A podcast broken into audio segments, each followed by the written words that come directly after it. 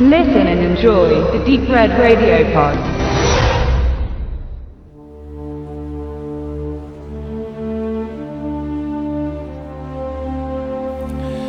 David Finchers Sieben sollte zu einem Wendepunkt im amerikanischen Thriller-Kino werden.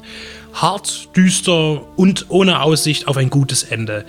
Legte er die Erwartungen des Publikums an einem spannenden Kinoabend auf ein neues Niveau.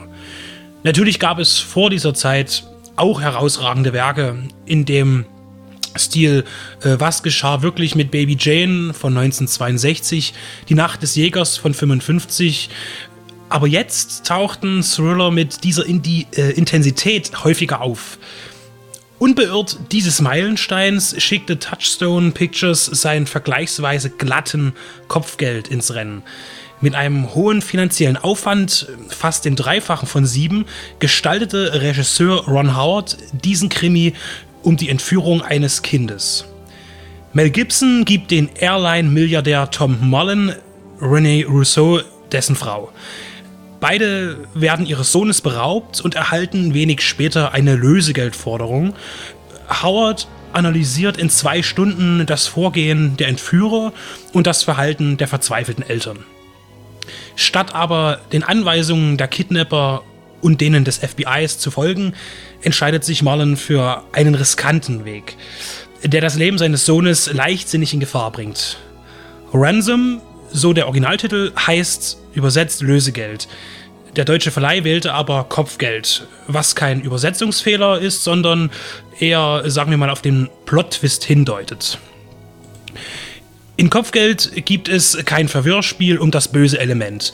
In Columbo-Manier wird gleich zu Beginn offenbart, dass der Polizist Jimmy Shacker, gespielt von Gary Sinise, der Täter ist wenn man diesen Schritt wagt, muss man ein gutes Konzept vorweisen, das die Spannung aus anderen Quellen zieht. Gelungen ist das Ron Howard ziemlich gut. Die Details des Verbrechens in der Vorbereitung und Ausübung sind ein gewähltes Standbein.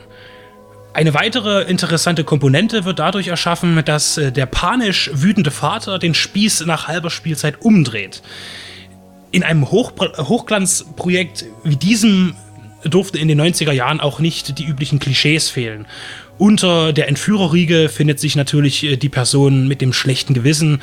Es gibt den weisen FBI-Agenten und trotz vieler positiver Merkmale bleibt der Gegenspieler ohne Tiefen. Man hat das Gefühl, dass man nicht viel Neues wagen wollte und bleibt deshalb konventionell. Manch einer kann das Ende vermutlich vorhersagen. Aber der Weg bis zu diesem Punkt bietet teilweise Unerwartetes und kann so trotz seines äh, gebügelten Auftretens Spannung erzeugen. Kopfgeld ist ein empfehlenswerter Thriller und vor allem auch ein perfektes Spiegelbild der 90er Jahre.